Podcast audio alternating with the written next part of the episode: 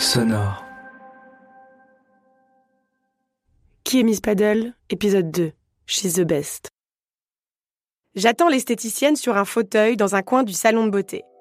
L'assise du siège est très basse, du coup je me sens toute petite. À côté de moi, une femme se fait vernir les ongles et parle en même temps dans son téléphone. J'entends des rires et des bribes de conversation au loin dans une cabine d'épilation. J'ai gardé mon manteau. Je joue avec mes cheveux et comme mes doigts sentent la mandarine, petit à petit, mes cheveux aussi. Assise comme ça, dans mon coin, sur mon petit fauteuil, tout en mitouflé, j'ai un peu l'impression d'être une enfant au milieu de vraies femmes, comme une gamine qui jouerait à la grande en piquant le maquillage de sa sœur. J'ai rendez-vous pour me faire poser des extensions de cils et la fille est en retard. Je n'ai jamais fait ça avant, des extensions de cils. Mais j'ai vu des photos et le rendu est très joli. Elle fait mascara au naturel. Je suis allée à l'autre bout de la ville pour aller dans ce salon, mais j'aimerais obtenir exactement le même rendu. J'essaye de faire des nouveaux trucs pour prendre soin de moi. Parce que bon, moi aussi je peux rejoindre la meute des bonasses d'Instagram. Moi aussi je suis capable de faire les yeux de biche et poster des selfies. Non, pas de raison que je sois cantonnée à mon statut de Miss Pédalo. Moi aussi je peux faire partie de la grande famille des Miss Paddle. Je m'ennuie en attendant, alors je sors mon téléphone et parcours Instagram. Mon mec a posté une photo de moi. Sur le cliché, je suis morte de rire sur un canapé rose, avec un immense tableau de tigre derrière moi, un gin tonic à la main. Je me souviens très bien de quand cette photo a été prise. C'était il y a plusieurs mois, au tout début de notre histoire. Avec mon mec, tout a commencé par un coup de foudre. Je ne m'y attendais pas du tout. Nous avions matché sur Tinder un vendredi et nous nous étions donné rendez-vous pour nous rencontrer ce même soir, à minuit. Je suis rentrée chez moi trois jours plus tard avec une cystite et un sourire béat.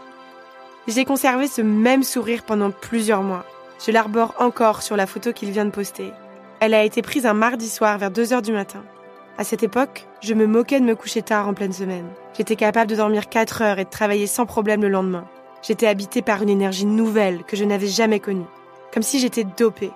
On avait tellement de choses à se dire, tellement d'endroits à se faire découvrir, tellement d'histoires à se raconter. Et puis bon, tellement de choses à faire aussi, bien sûr. Nous étions restés des heures dans ce canapé en velours rose d'un bar de mon quartier, un des rares où il y a de l'ambiance, même un mardi soir. Il me racontait son enfance et je buvais ses paroles. Il me parlait tout doucement, tout près de mon visage. Nos corps étaient tout le temps en contact, soit mes jambes contre ses jambes, soit nos mains entrelacées. Dans mes veines, ce n'était plus du sang qui coulait, mais du miel. Une pote travaillait dans ce bar. Avant d'aller sur le canapé, on était assis en terrasse et nous n'avions même pas remarqué quand elle avait rangé toutes les tables, les chaises, et que nous étions tous seuls dans un coin comme deux cons, tellement nous étions absorbés l'un par l'autre. Elle s'était moquée de nous, on dirait une pub pour le grand amour, vous me dégoûtez.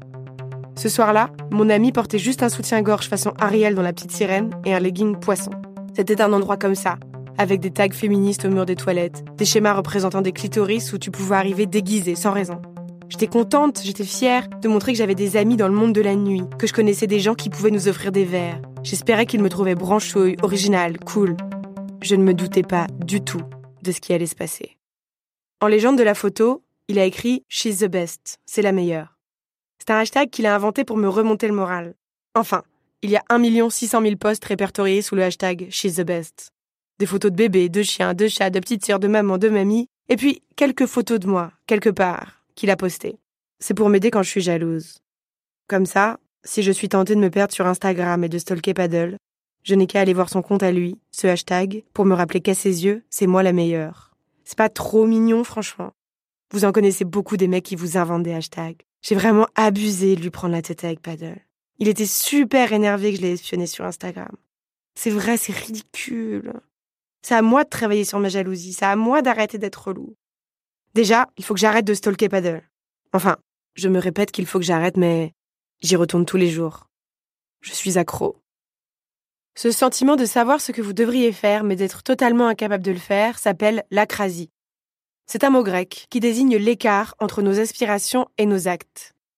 Je l'ai appris en lisant le livre La sagesse espiègle d'Alexandre Jolien. C'est l'histoire d'un philosophe handicapé qui passe ses nuits sur Skype à regarder des hommes reprendre leur douche. Il est fasciné par leur corps jeune, beau et valide. La journée, il délivre des cours de méditation. Et la nuit, il s'adonne à ce qu'il décrit comme son esclavage. Il explique que cette double vie a failli le rendre complètement fou. Lire ce livre me rassure. Je ne suis pas seule. Je comprends qu'il n'y a pas d'obsession sans manque, sans fêlure.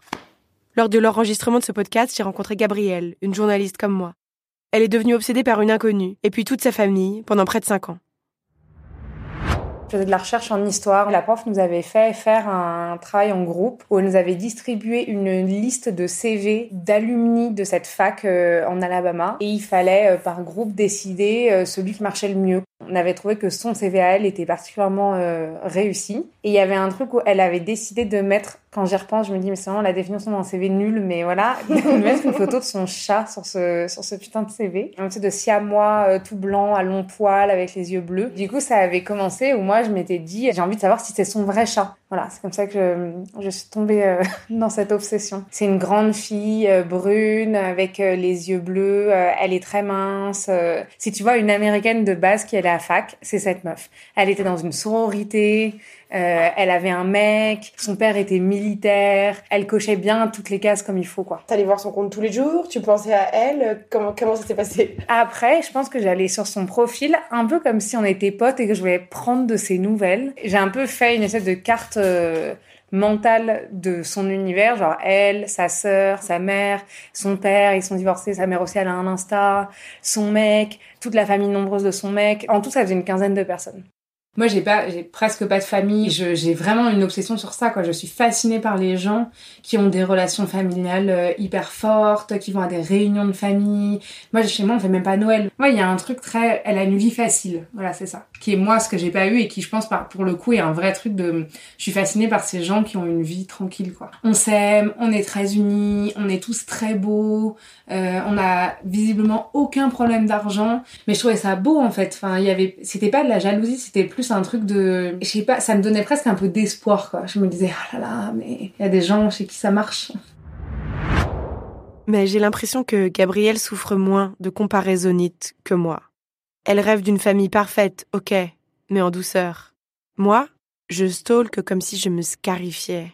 Depuis que j'ai découvert Miss Paddle, via les photos de sa leçon de stand-up paddle il y a quelques semaines, elle a posté 14 photos. D'elle, exclusivement. Elle dans son salon, elle au parc, elle en legging, elle au retour de son jogging, elle en talons, en mode party time. Elle et sa beauté insolente qui l'accompagne partout comme un petit toutou au bout de sa laisse. Plus je vais voir son compte, plus le menu à découvrir de mon Instagram se remplit de filles qui lui ressemblent, comme un cercle vicieux dont les sphères tourneraient de façon de plus en plus serrée autour de moi. Pourquoi? Je suis allée poser la question à Noémie Buffo. Noémie et moi étions ensemble à la fac. Déjà, à l'époque, nous passions des heures à analyser les mises à jour de Facebook ou commenter les tweets de telle ou telle personne. On s'amusait à trouver le meilleur moment pour maximiser le potentiel like d'un post. Aujourd'hui, elle est consultante en stratégie digitale et carrément plus critique sur les réseaux sociaux. Elle habite à Nantes, alors nous nous sommes parlé sur Skype. Sur le fil d'actualité, alors en fait, le fonctionnement des algorithmes, il est toujours opaque et c'est d'ailleurs un, vrai problème avec ces plateformes-là. On le comprend en déduisant euh, de nos expériences personnelles ce qu'on y voit apparaître. Et ce qu'on déduit, c'est que plus on réagit sur un compte en particulier, plus ce compte-là va nous être affiché. On peut dire que les réseaux sociaux et Instagram en particulier reposent sur des émotions négatives. En fait, ce qu'il faut comprendre, c'est quel est l'intérêt économique d'une plateforme c'est de te faire rester le plus longtemps possible. Qu'est-ce qui va faire que tu vas rester? Bah, C'est les émotions que tu vas ressentir. Si tu es en colère, si tu ressens de l'envie face à des professionnels qui ont l'air de réussir leur vie, tu vas rester. On pourrait croire que si t'es trop jaloux, tu vas, tu vas aussi arrêter d'y aller. Il faut que ce soit un équilibre. C'est la juste dose d'envie. Ah, t'as raison, ouais. En fait, c'est un discours qui est vachement politique aussi, tu vois. C'est en fait, si tu fais tes efforts, tu peux devenir cette personne. Tu peux devenir cette personne qui a quatre enfants et qui a l'air d'avoir euh, un corps parfait, pas de cernes. Ouais, du, discours de tout est possible, qui est un discours en fait ultra libéral. Mais euh, Instagram, il le, sert sur un plateau d'argent à, nous tous utilisateurs et utilisatrices, quoi. Et je sais pas, mais j'ai l'impression qu'il y a de plus en plus de gens qui, euh, consommant beaucoup beaucoup les réseaux sociaux, on arrive à un dégoût d'eux-mêmes, dégoût d'avoir constaté que les autres font mieux qu'eux, mais aussi un dégoût d'avoir passé une heure à glander sur ton écran et en ressortir juste plus fatigué, plus tu as les yeux plus tirés qu'avant, quoi. C'est tout. Et je lisais une étude euh, qui dit qu'en fait Instagram c'est un des réseaux sociaux qui pousse le plus au suicide les jeunes adolescentes anglaises parce qu'elles se comparent, parce qu'elles voient des corps qui ressemblent pas aux leurs, parce que finalement, euh, tu vois, comparé à Facebook ou à Snapchat, c'est un réseau social qui renvoie une image euh, de perfection inatteignable qui est insoutenable pour des, pour des jeunes personnes, quoi. Et qui est sans doute un peu insoutenable aussi pour des plus vieilles personnes comme nous. Toujours là, assise dans mon coin, je commence à me sentir mal. Ce matin encore, Paddle a posté une nouvelle photo d'elle, assortie d'un nouveau like, de qui vous savez. Parce que la, la vérité, c'est que mon mec n'a jamais, non, jamais, cessé de liker et de commenter ses photos. Même après que j'ai abordé le sujet avec lui. C'est chelou, non? J'ai l'impression que quelque chose ne va pas. Mais quoi?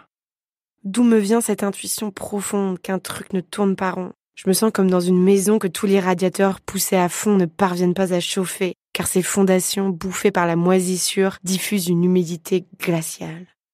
Allons, retourne voir la photo de ton mec pour te calmer, Judith. Ne te laisse pas attraper par les griffes de ta jalousie. Va voir le hashtag de l'amour, she's the best, c'est toi la meilleure, tout va bien, tout va bien.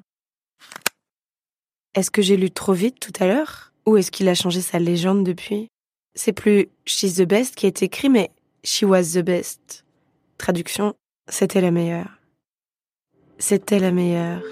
Mais, pourquoi parler de moi au passé?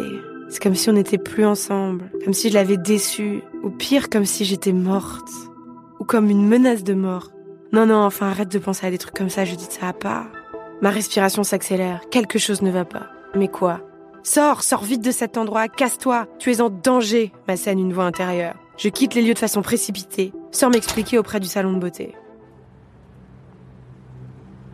Une fois à l'extérieur, la fraîcheur de la rue me réveille. J'ai l'impression d'avoir échappé à un accident, comme si une voiture avait manqué de me faucher. Parce que oui, je vous ai pas tout dit. Sur cette photo que Miss Paddle a postée ce matin, on ne voyait qu'une chose, ces extensions de cils toutes neuves dont elle était trop fière. Et en légende, l'adresse du petit salon de beauté qui s'éloigne derrière moi.